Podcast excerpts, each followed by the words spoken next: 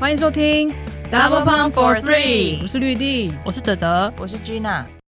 杭州亚运的女篮项目呢，在十月五号的冠军赛打完之后呢，也正式就是宣告落幕。那等了五年的亚运，感觉等了好久，但是比赛感觉好像一下子就就打完就结束了。接下来就又要再等，嗯、呃，三年，再等三年，对，因为今年是因为疫情的关系，所以才延后一年嘛。哦，对，下一届亚运会在二零二六年呢，会在名古屋，对，四年才一次，所以真的是很漫长的等待。对于所有的运动项目的选手来说，名古屋好像。很不错哎、欸，怎么样？心动了吗？有兴趣了吗？感觉这个眼神有有有有那个心动的感觉。想去的眼神。其实今天这次也有朋友，两位朋友有去杭州，我看他们玩的也是挺尽兴的、哦。对啊，在那个古城，在那个就是那个运河边什么的，看起来古色古香。这个十一连假的这个期间前往那边旅游，我是感觉应该人潮很汹涌。有看到看到那个朋友有 PO，就是这到处都是蛮多人的。路上我看那个选手们，他们比赛结束之后也是有获得一些放风时间，去那个路上到处也都是人潮汹涌，人挤人，感觉很难想象。再看我们去的那一位观众朋友，他就是连进场的那个票都买不到，每一场票都买不到，只能买黄牛。有有机会看进场看球已经算是很不错了。那这次的杭州亚运呢，最后我们先来帮大家回顾一下。最后最终的成绩，五对五的话，冠军呢是由中国拿下，而且他们是完成了二连霸。那亚军是日本，季军是韩国，那第四名是北韩。那这次其实有十二支队伍参赛，所以呢，接下来的依序五到十二名呢是菲律宾、印度。那我们台湾在这次是拿下第七名。哎、欸，我要抗议，是为什么男生有打五到八名，女生没有？男生是不是比较多队？有吗？但我还是想要打五到八名，对，因为他问选手想不想要打五到八名，会不会被拒绝？很累。对，我们这次第七名嘛，然后第八名印尼，第九名香港，第十名蒙古，十一名泰国，那第十二名是哈萨克。那因为这个刚刚有说没，并没有打后面的排名赛，所以他就是依照你所所有赛事的成绩啊，然后什么得失分这些加总的去排名，并不是说真的对战出来是这样子的排名。不过总之我们最后的成绩今年就是拿下第七名，前面呢就是菲律宾、印度是排在排在我们前面。但是我们这次其实并没有跟他们对战到。那在三对三部分呢，冠军呢也是由中国拿下。那第二名是蒙古，第三名是日本，那第四名呢就是我们台湾中华队。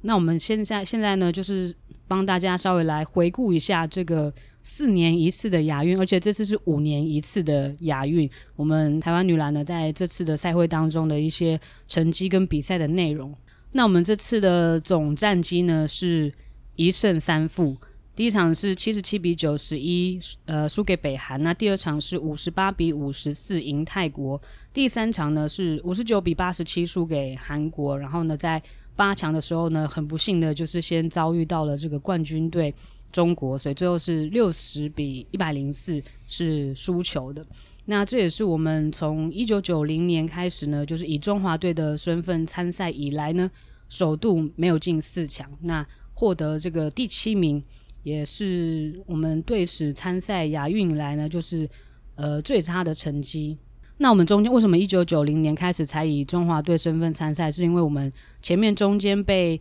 停这个会籍长达十一年嘛，所以我们等于有十一年的时间其实是消失在世界女篮的舞台，没有人就是对，然后在更久以前我们不是这个名字，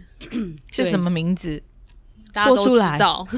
对，过去我们都是以就是一开始是中国嘛，那再来中间其实也有一度是有以台湾的身份来参赛，后来就是当因为政治的因素，所以我们中间就是被消失了十一年，一直到到快要到九零年代的时候才重返舞台。那我们最好的成绩是在二零零六年的时候拿下银牌嘛，那我们在前面三届，包含二零一零年、二零一四年跟二零一八年都是第四名。那我们这次其实集训期还蛮长的，就是从六月的时候就开始集训，然后中间经过有亚洲杯，然后还有琼斯杯，那包含呢到日本跟澳洲去集训，所以这个时间真的过程非常的漫长，已经是一整个季节了。没错，其实对于整个团队来说都是非常辛苦的，不管是对身体啊，或者是对心理，其实都是很大的考验，因为等于你很长的一段时间都一直在外征战。那我们这次的阵容当中，其实像世大运的选手，他们是在世大运的赛事结束之后才投入阵容，加上林蝶，他其实两只手都是有受伤的状态，其实，在比赛的过程当中，也是看得出来，他整个在手的，比如说投篮上面啊，或者是他在。争抢篮板上面都没有办法完全的，就是发挥，就是手还没有完全的复原，所以其实也有影响到他在场上的一些战力，所以整体来说还是有一点小小的遗憾。而且从就是这几个比赛的内容上看起来，其实我们不管是在进攻或者是防守的系统，还有作战的方法上面，其实都有很多可以再进步的地方了。就是整体看起来。在这几个杯赛，然后跟不同的球队的对战的内容下来，感觉我们因应世界的脚步有点慢，感觉有点就是脱队了，有点没有跟上。这几次的比赛下来，感觉就是少了一点突破，就是需要更多的改变。因为其实我们看到，不管是黎巴嫩，不管是北韩，或者是菲律宾，其实这些球队在这几次的比赛看起来，我们都觉得他们的。实力感觉都是一直不不断的在往上，那各国这样子竞争下来，其实你如果没有进步的话，就是退步，因为别人都是不断的在在进步，所以这几次的比赛，其实对我们中华队、对台湾女篮来说都是非常非常大的一个警讯。我觉得这次的比赛，我在看中华队比赛的时候，有一个感觉是，就是选手在这一支团队里面，好像都有点。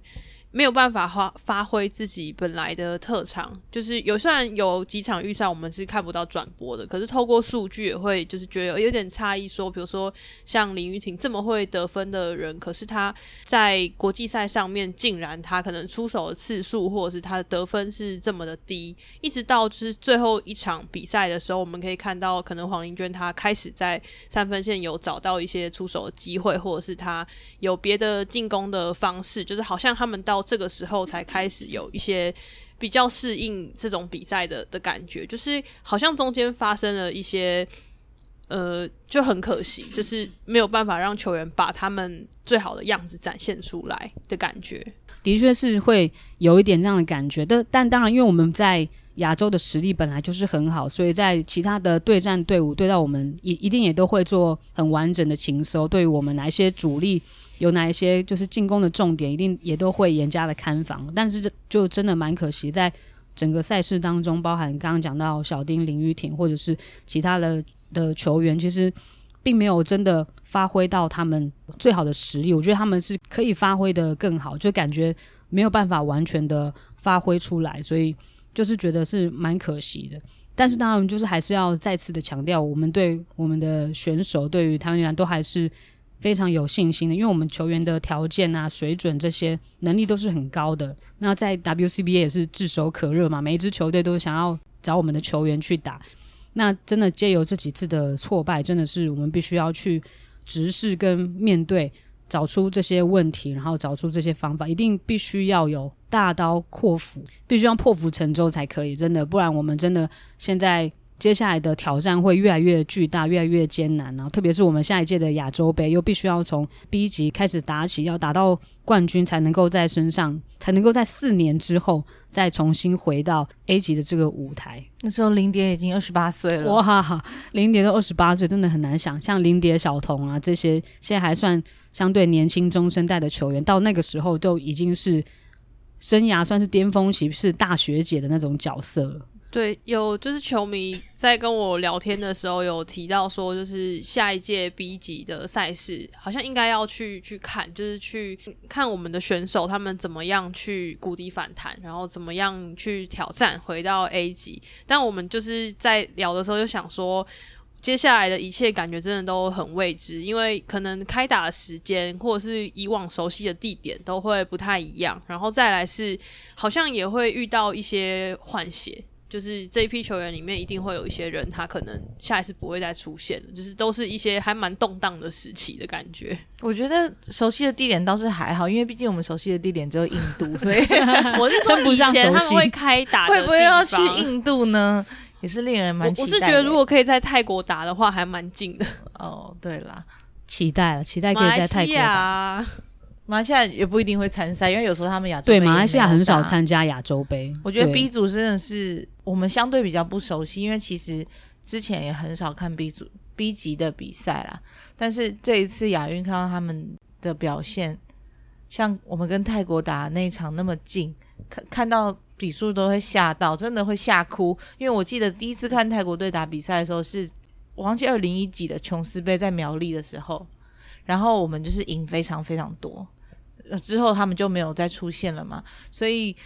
就像刚刚说的，这是一个非常非常大的警讯。那或许会有人觉得说，为什么要这么 care 这国际赛的成绩？我们国际赛成绩好不好？其实当然选手表现怎么样，他其实不完全只跟球迷怎么样看待球员有关。就比如说我们。最近在查一些就是可能球员要旅外的讯息，然后也有在看到一些对面的评论讲说，就是台湾最近的成绩又不太好，然后选手去 WCBA 的就薪水，就直接讲人家说我们三流球队啊，沦为 三流球队，非常的直接，那是中国媒体写的，不是我们说的。对，我说就是网网民，要、哦、是媒体不是网民哦，就媒体，因为我是查。这个没百百度出来，真的太过分了。我觉得我我不是要讲说别人怎么看球员这件事情，我是觉得说这个产业的最顶端就是国家的成绩嘛，然后联赛的的精彩度嘛，联赛的薪水啊什么的，球队队伍数啊，这些对所有正在从从事这项运动的人是一件很重要的事情。就是你的小孩愿你愿不愿意让你小孩投入这项运动？也跟他前景很有关系，所以这件事情输掉也不只是我们国家队呃输球，或者是我们国际排名掉下来。我觉得跟很多事情是牵一发动全身的，所以我们才一直觉得这件事情是很重要的。对，而且这件事情它很重要是。在这个情况下面，你更可以感觉到说，不用再分什么队、什么队的球迷，哪一个派系，就是其实我们就是一体的，就是整个国际赛的输赢，然后整个台湾女篮的形象，其实，在别的国家的人看起来，我们就是一体的。我觉得这还还想呼吁一件事情，就是最近有跟一些这个运动产业从事的人聊天，然后他们就说：“诶，你觉得女篮最严重的情况是什么？”他就说是。输了却没有人关心，或输了却没有人去骂这件事情，他觉得是最严重的事情。后来我想一想，确实是这样，就是可能没有人去觉得说，为什么我们今天输了，或去。因为你你要去嫌货人才是买货人嘛，所以你要去关心、去批评也好、指教也好，或是给出建议、检讨也好，都是其实都是关心这个环境的人才会做的事情。那如果今天越来越少人去聊这件事，我们就用聊好了，那就就代表这件事情是大家不 care。其实爱的反面就是冷漠嘛，所以。我觉得这件事是，我以为是恨，不是爱的反面 是冷漠，是冷漠。你恨的话，你还是很 care 那个人，你才会恨他。由爱生恨，你根本就不想鸟他。其实那那这几十年下来，大家查那么多资料，中间就是有经历过，可能每十年会有一段对女篮很冷漠的时期，大家不 care，然后又起来，然后又冷漠。那那我们要怎么把这个热情延续下去？就变得是，其实不是只有球员的事。也不是只有媒体的事，就是是每一个喜欢女篮的人应该，也不是应该，就是可以做的事情，就对啊，唉，语重心长，对啊，没有人在意才是最可怕的，所以我们现在才会在这边录这一集，就是希望把这这一段过程都可以记录下来，然后让大家可以持续的去关注，然后持续的去可以找到这一些内容，然后可以去 follow，可以了解这个过程，然后了解整个现在的趋势。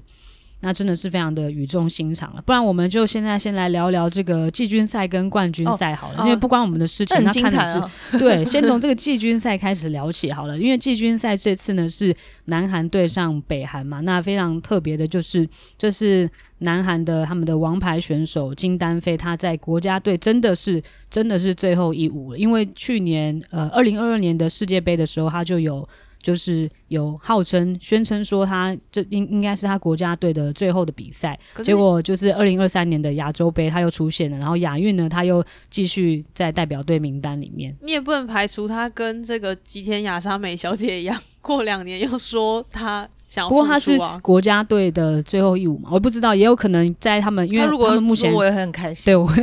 我就很开心祝福，但是因为包含呃像那个 FIBA 的。FIBA 的这个账号，还有他们自己的一些账号，就是 WKBL 他们的官方账号，其实都已经有把他们历年代表国家队，然后还有可能过去的一些这个 highlight 都已经有剪出来了。应该所以这是真的，应该是蛮确定他。还有他小时候的照片，今天那个 WKBL 有哦，又有新的是不是？有 po 一些。不只有他的，但是里面有金南飞小时候的照片，多小多小，看起来应该是高中的时候，就是头发短头发的照片。哦，感觉很可爱，等一下去看。他颜值就在那，应该是 对，没错，他就是一直是就是韩国队女篮这几年来的一直是他们的金字招牌。然后呢，他在季军赛的那场比赛单场是投进五颗三分球，攻下二十一分。他的五颗三分球呢，全部都是集中在下半场，下半场呢完全。完全就是金丹飞秀，就他一个人在那里进入自己的节奏，然后呢，半场进攻他直接拉开看看之后，就直接拔起来投三分，然后还投进，就是完全就是非常的无视他前面那个在防守他的人。对，而且他在他很像在就是打训练赛或者是只是交流赛，就是没关系，这样投投了没进或者是没抢到篮板也没关系的那种感觉。他突然的是 Caitlin Clark 上身，就是还超远，然后人还在他面前，然后突然就拔起来，一言不合就投一个超大号三分。对，而且他整个人投开之后，韩国队感觉也都是投嗨了，一个、两个、三个都连续的加入他的这个外线投射。第四节他们单节就团队投进八颗三分球，最后是三十分大胜北韩，整个整个就是把他们给轰垮。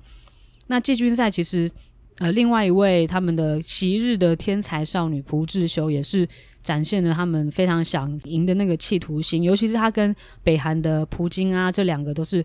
这两个这个常人在那边上半场在那里飙分对决的时候也非常的精彩，就是你来我往，朴京啊进一颗回去，朴智秀也也进一颗，而且朴智秀在这场比赛，我觉得他的。防守真的做得非常的到位，非常的精彩。他就是有效的把一直不让朴星啊进入到禁区，就是太轻松的拿球，他一直努力的很努力的把他扛到外面。所以那个朴星啊，因为他现在也才二十岁而已，所以他的动作其实还他的技能还没有那么多。就是你把他推到比较外面的地方之后，他他拿到球，其实他的进攻的破坏力就会变小很多。他会投中距离，可是他的 long two 或三分球还有切入的能力是。没有看到这个这个表现，就是他的面框进攻只能从就是就是禁区的位置发动，如果再往外一些，他是没有能力度过那一段空。他有禁区脚步，这是可以确定。那其他的可能待开发。对对对，还在还在开发。哦，刚刚有看到一个消息，说 WCBA 的武汉队想要跟他签约，不过目前困难重重，太困难了。我是觉得也真的太困难了一点，对，难度是很高。那其实也不止朴智秀，我觉得韩国队他们。整体的团队的防守都做得非常的到位，因为你要一对一靠一个人去守下朴晶啊，也不是那么容易的事情。所以他们在协防的轮转上面，尤其是金丹飞，他的他就是几几乎是满场飞，他对于球线的那个判断，还有他的协防，还有回防的那个速度，然后包夹都是就是做得非常的到位，所以就是很有效的把这个朴朴晶啊这个点，虽然最后还是让他得了二十几分啊，但是就是让他的这个。二十几分低于他这个亚运的场均，算是防守的很成功。对，就是非常的非常的成功。那个防守让人看了也是觉得很精彩。对，一般来说，可能守长人会说要在前，要把它往后挤。可是我看韩国他们在守朴晶阿的时候，就是他守在他的后面，然后球一给到他手上的时候，是外面的人下来包夹，不是。里面的人过去包夹，就是这这个轮转的方向是不太一样的，就他们有下过一些功夫去对付他，效果还蛮好吧？看下半场他看起来就是很累了，真的没有力气了。对，真的真的没办法了，但他也非常的努力。那金丹飞呢？他在准决赛输给日本的时候呢，他赛后接受访问，也发表了一段谈话内容。那那段谈话内容呢，也是我们后来有把它就是分享在就是 DP 的 IG 上面，因为我们觉得那个内容讲就是他讲的非常的好，然后也展现他自己作为一个球队的领袖，然后作为学姐的那种气度、高度还有风度。那请 Gina 分享一下，是是是，是的，就是他赛后说，就算自己是这在联盟里面已经拿了那么高薪水的人，可是出来的表现在国际赛场上也只能这样子。希望就是大家后辈们不要自满或是停滞，都要一直学习。他这也是之所以他会转队到有利银行的其中一个原因。然后希望后辈能够。再让韩国队成为一支可以打败日本队的国家队，那我觉得他这段话就是非常的感人。然后我觉得他在场上、场下很想跟他当朋友，但没有办法。但是在场上，因为我要想说场上、场下，然后场上他拿出来表现，这绝对是一等一的领导者的风范。然后场下看起来跟学妹也是处的蛮不错的，然后他能讲出这番话来，我觉得真的是刚刚说的，就展现他的高度跟气度。我觉得能够有这样的一个学姐，如果我是学妹的话，我会非常的珍惜、崇拜、崇拜，然后真的是跟他一起打球的日子，感觉很美好。就因为他其实是。队上表现非常好的一个学姐，可是他在发表这番言论的时候，他的立场并不是在指责学妹说你们应该要变得更强，他反而是从自己作为出发点是说。即使我是这个样子，但是我面对世界的时候，我也有很多，就是可能他一直觉得自己需要再更进步，是从这个出发点来激励后辈，就是真的更更让人会觉得很感动。而且不只是他们队上的学妹喜欢他，连这个别队的球员都很喜欢他。哈亚西，对，在他在跟这个日本队。就是赛后输球结束之后呢，日本队呢还向他献花，然后整个全部的全队都向他致意，然后大家一起在那边合照，那个场面也非常的温馨。那这次的季军赛呢，就是是。朝鲜半岛的对决就是也蛮特别，因为上一届其实他们是朝鲜半岛联队，那到这一届变成是朝鲜半岛的对决。那上一届联队的目的其实也是蛮蛮有政治意涵的，因为南北韩的这个关系嘛，其实他们也是希望透过体育可以来建立可能两边沟通的桥梁，然后来凝聚起来。所以，二零一八年的时候，他们在印尼雅加达的亚运是部分项目的联队。那篮球最后是拿下银牌，但是这个银牌是不计入他们个别的成绩也，是算在朝鲜联队上。所以，就是韩国女篮，如果他们把历年的成绩列出来，是没有这面银牌的，还是可以列一下，然后挂号。哦、对，就是因为对这面银牌是要算在朝鲜联队上面。那讲到银牌，其实金丹飞她也是在呃仁川亚运的时候也为。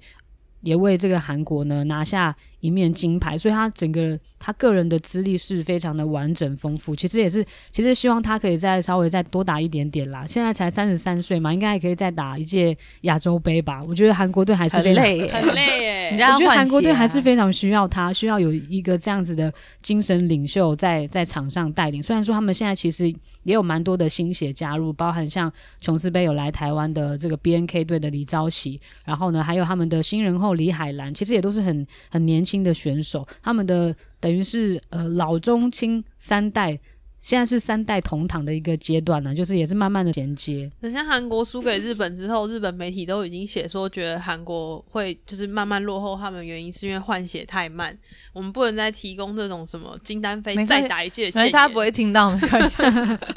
我现在有一个很后悔的事，就是二零一八吗？金丹飞来台湾是二零一八吗？没有，他他那时候没有，二零一六六，嗯。那个时候为什么不多跟他聊天呢？多访问他一点。为什么我没有跟他的合照呢？那时候我们才没有在合照，那时候我们才刚起步不久，工作没有在合照的吧？因为那时候我们刚起步不久，也就是比较少直接去访问球员，所以根本连访问他个人都没有，真的是非常的可惜。好想真的，现在觉得这真的是非常的可惜，要把握每一次的机会，因为以前就觉得哦，琼斯杯好像每年都有，然后每年都会看到这些日韩球队来，觉得好像很理所当然。然后结果现在中间就是三年停，那现在。这种金丹飞、林孝熙这些选手也也不可能再来，来了，也不可能再来台。他们可以会以单一职业队的身份来啦。但是就是也很难邀请到可能像金丹飞这样子身手的球员或者是球队能够来到台湾，所以以前有看到的的球迷真的是非常的幸福。对，而且讲到金丹飞他自己以身作则，说他为了要继续不断的突破，所以选择转队嘛。那他在转队之后也是非常的厉害，马上就拿下了他们的年度年度 MVP，所以他自己的状态还是都一直维持在那个水准上面，让后辈可以去追寻仿效。没有说因为他是学姐，可能他就。呃，差不多到到这样就可以了，因为他实力就在那边，是非常非常的令人敬佩。再来呢，就是冠军赛了。冠军赛这个也是非常非常精彩，史诗性的战役啊！世界两大强权的对决，就是呢，东京奥运的银牌日本队对上呢世界杯雪梨世界杯银牌，目前也是世界排名第二的中国队。那双方呢，在二零二三年的亚洲杯冠军赛也是对决，当时是中国以两分之差，最后是击败日本队。那今年呢，这个亚运这一届的亚运呢的冠军赛呢，也是非常的非常的精彩，非常的惨烈，最后也是差一点点，然后准绝杀才赢下中国队，才赢下这场比赛。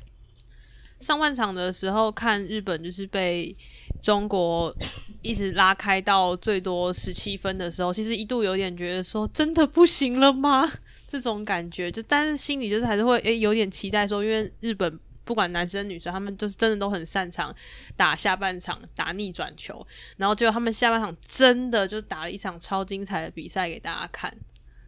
对，因为这批中国队真的非常非常的强，就是有身材，又有速度，又有准度，又有强度，而且又有又有大心脏，就是每个人摆在上面，就是那个阵容是蛮无敌的啊！李梦啊，韩旭啊，李月汝、王思雨、李媛，就是每个人都有很好的攻击能力，就他们整个实力，还有他们因为也一起配合了非常多年，而且他们在主场赛，对，而且是在主场，有很多人帮他们加油，没错，而且就是那个冠军赛。感觉每个人展现出来的那个肾上腺素已经完全就是超标，随便进一球就是要疯狂怒吼。王思雨啊，就是一直在怒吼啊；李梦也一直怒吼啊。黄思静投个三分，也马上就要举举那个庆祝的手势，那很嗨诶，那种感觉真的很棒。开打之前，我觉得那个时候我就觉得中国可能会赢，因为近期他们的状况是比较好。然后，但是我没想到会打到这么这么近。大家不知道看那比赛，感觉真的哦。真的超想在现场看的，真的感觉真的是完全你手会发抖的。如果我在现场，我是中国球迷或日本球迷，不管哪一边球迷，我都会哭出来的那种境界。我觉得这。天呐，怎么会有那么好看的篮球的感觉？我这样会不会太夸张？摄影机带过去，在坐在第一排的那个中国球迷有一个是很像大妈这样，我看看起来快疯了，他就是 快疯了怎样？就是你知道那个嗨到他就是那个已经快要失去理智的那种表情，就是脸都歪掉那种。哦，那紧张哦。那场馆很大，然后又有这么多人，然后全部都是在为同一队加油，大家都是在。帮中国队，没有全部都同意，大概九成九，对，九成九的人都是在帮中国队加油，大家一起喊出来的那个声音，一定一定非常的这个震撼。那日本队真的前半段打的不是不太理想，对，真的不太理想，然后最多落后十七分，分，然后感觉整个他们的进攻跟防守有点卡卡的，不像我们平常看到的这个日本队的内容，但是他们的韧性真的是从来都不会让人失望，就是。我觉得平下爱加上来是一个很大的关键，因为他把整个整个速度带起来，然后也是他开始就是三分线他们比较回稳一点，他跟林孝熙轮流用三分来追分，终于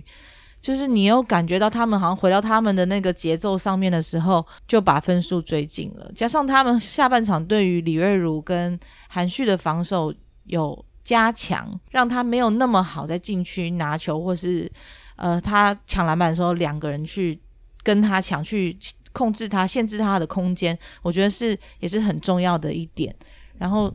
真的一定要讲那第四节，那个林孝熙最后十三点八秒吗？是十三点八吗？对对的追平三分球，那个是超级大心脏，你就会想到他跟那个比利时的，对，跟在奥运跟比利时的，跟法国还是法国？法国好像是他们赢很多，不是？有点忘记。总之，他在奥运的那种神准，然后的表现，你觉得天呐，打用打电动都不一定那么准。就在那个时刻，他投出去，你就觉得这球应该会进。然后下面还有在更扯的，就是哪一位？天呐，中国，哦、就是最后的那一个球。王思雨，说天呐，怎么会有跑的这么干净的一个战术啊？那个战术真的执行的非常的成功，因为他们林孝熙投进了那个追平的三分之后，中国队马上就喊暂停嘛。然后喊暂停的时候，就有看到他们的这个郑导，这个郑威教练呢，他就有就做出下达一个战术的指令，然后他就手就是一直比交叉交叉的这个手势，然后后来他们上去发前场这个边线球，就马上就跑出这样的一个错位，超级大的空档，然后让这个王思雨这样子就是错手上篮，然后。摆下这一分，他也是非常的大心。王思雨错手上篮也很精彩，因为他如果他不是提早一步上篮的话，那个阿卡侯已经过来封阻了，他有可能会被打火锅。嗯、可是他就是，哇，那个也是上的很顺啊，嗯，就练过千百次的这种球。对的，然后日本精彩，在这个林孝熙投三分之前，跟王思雨进了球之后，因为他们已经没有没有暂停了，所以他们其实第一次林孝熙他在没有暂停的情况下，在十三点八秒执行很短的这个。进攻时间投进的这三分已经很厉害了，但他们在王思雨进球时候，其实他们也没有就是急着，或者是大家已经沉浸在那个悲伤里，他们因为没有暂停，所以大家就是赶快要再组织一波回击。然后就是刚刚说这个跳起来要封阻的阿卡后，他马上就是又一条龙要冲到篮下去上篮，其实他有得到上篮的空间，只是就是没有白进。运气不在他这边，对，也被李月如干扰到。李月如有挥挥他的大手掌，是他那球也是在那种篮，就是篮筐周围这样转了一下，然后最后还是没有进去，要不然的话就追平。不是他主场。球运啊，还是有差，名古屋重要啊。哎，没有奥运资格赛在中国打，然后到他又中国不会跟日本打，是是是。对，反正那场比赛真的非常的精彩，而且海牙喜就是林孝熙投进追平的那颗三分，你一看他出手，他那个样子就是很果决，就是这颗球就是我要投，我一定要把握住，然后我要投进，然后他最后就真的投进。在他投进那颗追平的三分之前，其实他也有几次外线的出手，但是都都没有办法把握住。可是，在这么关键，然后压力这么大，然后这么紧张的情况之下，他也是稳稳的投进那颗追平三分，而且追平之后他的。他的表情脸是看起来很淡定的，就是没有说是超级兴奋，然后或是什么振臂啊，然后或者是怒吼怎么样，他就是赶快的要回来回防，或是赶快就是部署他们的，就站好他们的防守站位。我想想说，如果山本麻衣有打这场比赛的话，应该会让这比赛的精彩度又再提升。是，不过很可惜，他虽然山本没有来，但是替补他进来的川井麻衣在这场比赛也是表现的，川井麻衣也是很厉害。川井麻衣二零一九年的时候也是琼斯杯也有来，人气很高欸。对，当时他们那支球队最后也是最后拿下了冠军，也是非常的强。不过我想讲一下那个中国的李月如跟黄思静啊，他们都是十字韧带手术之后回场，表现的都看起来还还蛮不错的。欸、黄黄思静三月才开刀，完全感觉不出来李月如有开刀回场。李月如可能是因为年轻人吧，应该是恢复比较快。整个在场上的那个速度跟他的协调性也都就越来越、啊、越来越强，尤其是他那个手腕的那个运用，哦、在篮底下的反勾啊、动作跟真的好柔软，对啊，怎么年纪还这么小，他还要打好多年呢？对啊，这批中国队真的实力非常强，但是日本队还是展现了他们的这个韧性，当然最后非常的可惜，没有办法把这个比赛带到延长赛。那刚刚也有说到山本麻衣，其实因为脑震荡的关系，所以最后也没有没有来打亚运。那本桥菜子也是，我觉得他的运气好像非常的差，就是蛮倒霉的，常常就是在重要的比赛，近年，近年，对，就是在重要的比赛的时候，他就可能会受伤或者是身体不舒服，所以他后来也都没有办法上场，只能在板凳帮队友加油。中国队拿到金牌之后，那个李梦、韩旭跟王思雨他们是四川女篮的嘛，他们老板就非常的开心，就送。发钱了？错，送了他们一人一套房。哎呀，又送房，他有看到大马篮协的热新闻啊？拼了，是不是跟马来西亚篮协拼了？跟马来西亚篮协拼了吗？他们在亚洲杯拿到冠军的时候，已经发了五十万人民币的奖金了。然后现在亚运拿到金牌，然后又送他们一人一栋房子。我的天鹅啊，超级好，篮球打得好，人生没烦恼啊，就是对中国队来说，那你要到四川的，到四川要加入四川才可以，对对对。那个比赛结束之后，日本队他们自己官方有去访问球员，然后他们就是觉得说，中国队的球风，他们自己这样形容，变得比较像日本了。然后觉得这支中国队的竞争力变得更强，但因为中日本队他们自己这几年其实换了一个教练，然后其实大家也都看得出来球风改变蛮大的。因为本来的 Tom 教练就是现在在带男生的，他是属于就是他会规划很多很缜密的战术在场上走。可是现在的教练恩总亨他比较像，他会制定很多的原则，然后引导球员自己在场上想说，遇到这件事情的时候你应该要做什么，然后尽量让他希望可以透通过。日本人很敏捷的判断力，让场上的五个人都可以同时判断出来这件事情，就是等于不是下达这个战术，而是大家同时在场上反映说这个状况，我们做这件事情最好。这样，然后在受访的时候，这个惊奇队长。高田小姐，她就说，在亚洲杯的时候，虽然一样是输两分，可是跟这场比赛输掉的感觉是不一样的。因为那个时候其实会觉得他们没有办法呈现他们教练想要的样子，就是可能是感觉在一个过渡期。可是这场比赛虽然输了，但是有感觉到说，如果他们可以再继续朝这个方向前进，他们会变得更好，就是是这种感觉。是会很期待，就是下一次他们用什么样的方式来回应，或者是怎么样去改变自己的打。打法跟内容，其实这两队这样子的良性竞争，就是造福的，就是我们这些看球的球迷，球迷就是他们就是互相在那边竞争，然后互相的一直去改造加强，然后就让我们看到更精彩的球赛。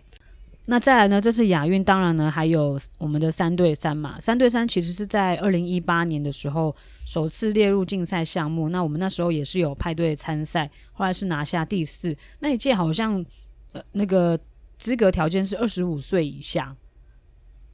好像是，我，我记得对那届好像是二十五岁以下，今年是二十三，对，今年是就是等于是 U 二三，二十三岁以下的才能参加。那我们本届也是追平了二零一八年就是闯进四强的这个成绩，最后是拿下第四名。准决赛的时候呢，我们对上蒙古，我觉得蒙古这几年的三对三真的发展的越来越好，就是他们整体。的球员的条件啊，还有动作看起来其实都有基本动作都有提升，然后稳定度也都有提升。重点是他们真的非常的粗，非常的硬，他们的身体对抗性很凶悍。对，没错，他们每一场上都像是要跟人家打架这样子。就是在一开始对战的时候，你会那个对抗性会让你有点不能够适应，或者是吃不消。就我们在准决赛对上蒙古的时候，就是有点这样的感觉。一开始可能有点被对方的这种对抗性给吓到。然后他们不只是粗跟硬，他们其实在外线在准决赛的发挥也是蛮好的。那个 Indra 同学就是接连。投进两分的外线，然后最多我们中华队最多是落后六分。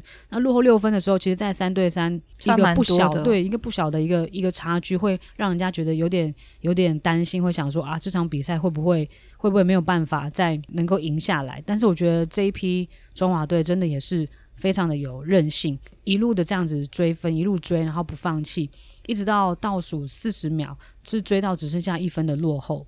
那后来又被蒙古队又外线重击，他们真的蛮可怕的。然后呢，我们在准决赛的时候，最后是陈玉洁，他是先切入抢分，然后最后十秒，他因为外线出手被犯规，站上罚球线，那他两罚都稳稳的把握住，追成二十比二十平手。那场比赛也是看得非常的紧张。那真的很可惜，是最后的，这是最后一秒，真的比赛时间都已经要结束了，结果。蒙古就在抢进攻篮板的时候，然后又要到犯规，然后结果裁判就裁判就吹了，然后就让他罚球。那他第一罚就投进了，就提前就结束了这场比赛。就我们没有办法在延长赛再上演逆转，这也是非常可惜。那后来我们季军赛呢，就第二次对到日本，那这场比赛就比较可惜，因为我们在预赛的时候是赢日本，那第二次在对到日本的时候呢，是二十一比十三。输球是日本队先提前结束比赛，准决赛跟季军赛其实是离得蛮近的。准决赛是下午四点二十五的时候打，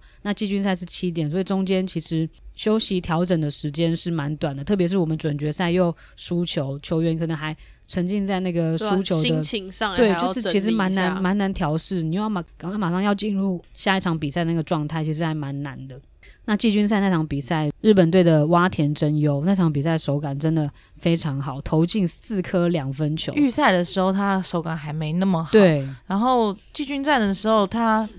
很疯狂，很远也在投，对。你又不能守得很上去，因为他速度爆发力又很快。其实他们四个人里面有一个人没有得分，我忘记他名字了。就其实洼田真优他自己一个人，我记得就得了十二分。所以真的是被他投爆的。然后我们的球员其实是，我觉得看起来是的确是体力有点下滑，感觉蛮累的，有点跟不上洼田真佑的速度。但是看得出来，大家还是非常拼命的想要赢下这一场球。因为我们对蒙古队真的耗费太多的体力，而且我们还输一分，就是让人体力恢复不过来。我说是我个人啦，他们应该没有，就是那个心情上真的很难转换。那今天虽然没有站上颁奖台，可是就是他们在比赛的内容，从预赛到铜牌战，就是每一场比赛打出来的内容都是很好的。拼劲都是大家都看得出来，在地上跟他滚啦，或者是徐老师很霸气的跟蒙古人互撞，陈玉杰很粗，陈玉杰的怒吼啊，郭梦婷拦下脚步，黄晓军的防守都很棒，我觉得内容上是让大家满意的。但他他们可能赛后就是有媒体去访问他们嘛，然后徐世涵要哭着跟大家说对不起，让大家失望。我觉得也。我觉得完全不会说失望，没有没有这两个字，当然会替他们觉得可惜，因为这毕竟是一生一次亚运三对三，就他们就超龄，没有下一次，就没有下一次。这件事是有点遗憾，但是完全不是失望这两个字。我觉得没有失望，反而觉得说，诶，他们这样的内容完全展现他们就是进步了非常多。那这件事情就是一个很好的事情，有没有拿牌其次啦。当然有是很棒啦，没有的话也继续往前看，能够走到哪里。他们也才二十三岁啊，所以或二十二岁，所以我觉得他们也不要太失望。虽然不知道接下来就是要取得巴黎奥运的资格的这一些，因为之前有很多不同的方式可以取得，不知道，但不知道这一届会是什么样子。但如果有机会的话，当然，他们也还有这个可以去挑战巴黎奥运的这一条路。有，那陈玉洁有发现动哦，说有他有野心奥奥运。他说虽然说出来好像会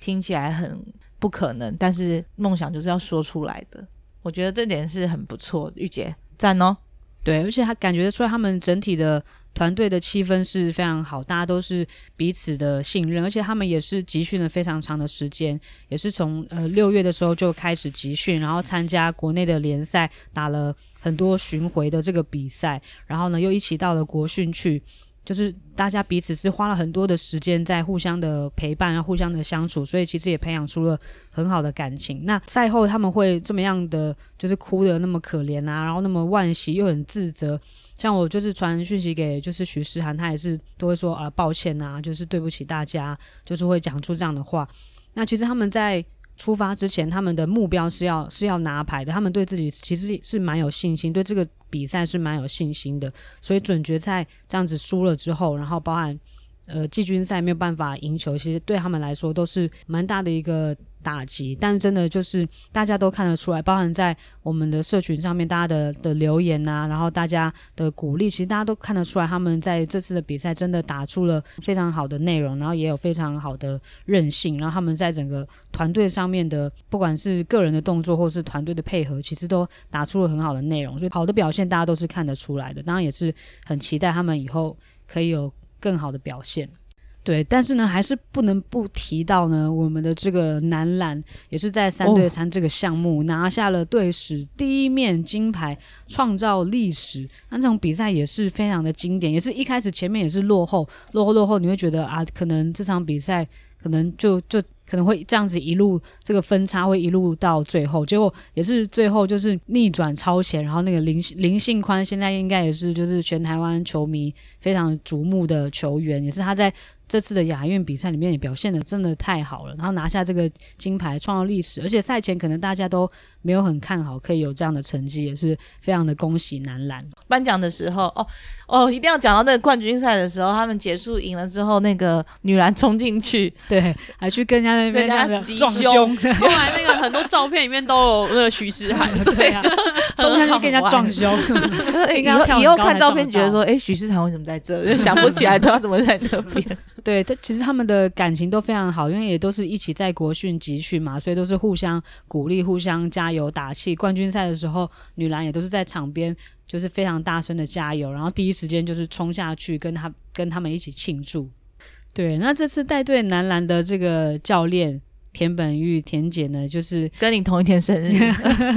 对，因为因为他的经验也非常的丰富，带过很多大赛。就是真的也非常想要特别提出啊，就是因为去年二零二二年的 U 十七三对三亚洲杯，我们刚好有机会去马来西亚采访，所以其实那时候男生队也是。田本玉教练在带，所以我们从旁边其实也有观察到，在整个训练过程当中，或者是不管是比赛前、比赛后，他对整个球队的投入，然后他对所有的球员都是一视同仁的关注，然后他那个凝聚团队的能力，我觉得真的非常非常的强，就是很有感染力。在赛前赛后，他都会把大家召集起来，然后围圈。那因为他的信仰的关系，所以他都会带领大家祷告。我觉得那个那个仪式，其实对于整个球队的信心提升。还有凝聚力上面也都是有非常大的一个帮助。对，然后还有在转播女篮的比赛的时候，摄影机也会一直带到。对，因为 他存在感太强了，所以都会一直一直带到他。有一个人有去访问他，他说只是他声音，他说我声音嗓门比较大，所以真的很厉害，那个穿透力，所以很难不照他。照错人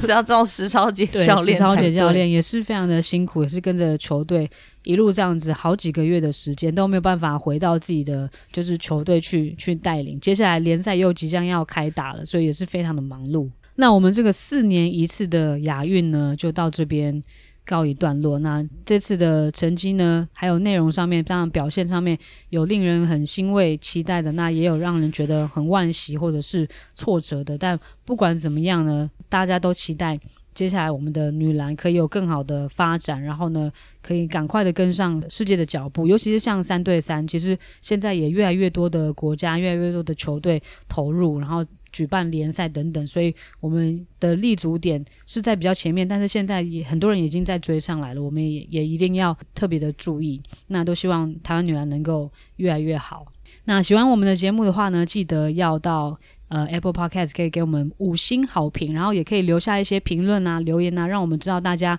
可能对于节目的回馈，或者是想要听什么样的内容，或是想要听谁的故事，都可以让我们知道，好吗？那我们今天就到这里喽大家拜拜。拜拜。